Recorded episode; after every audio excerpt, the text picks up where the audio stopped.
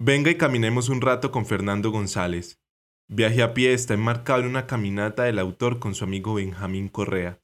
Su travesía inicia en Envigado, La Ceja, Aguadas, Manizales, Cali, hasta llegar a Buenaventura en 29 días.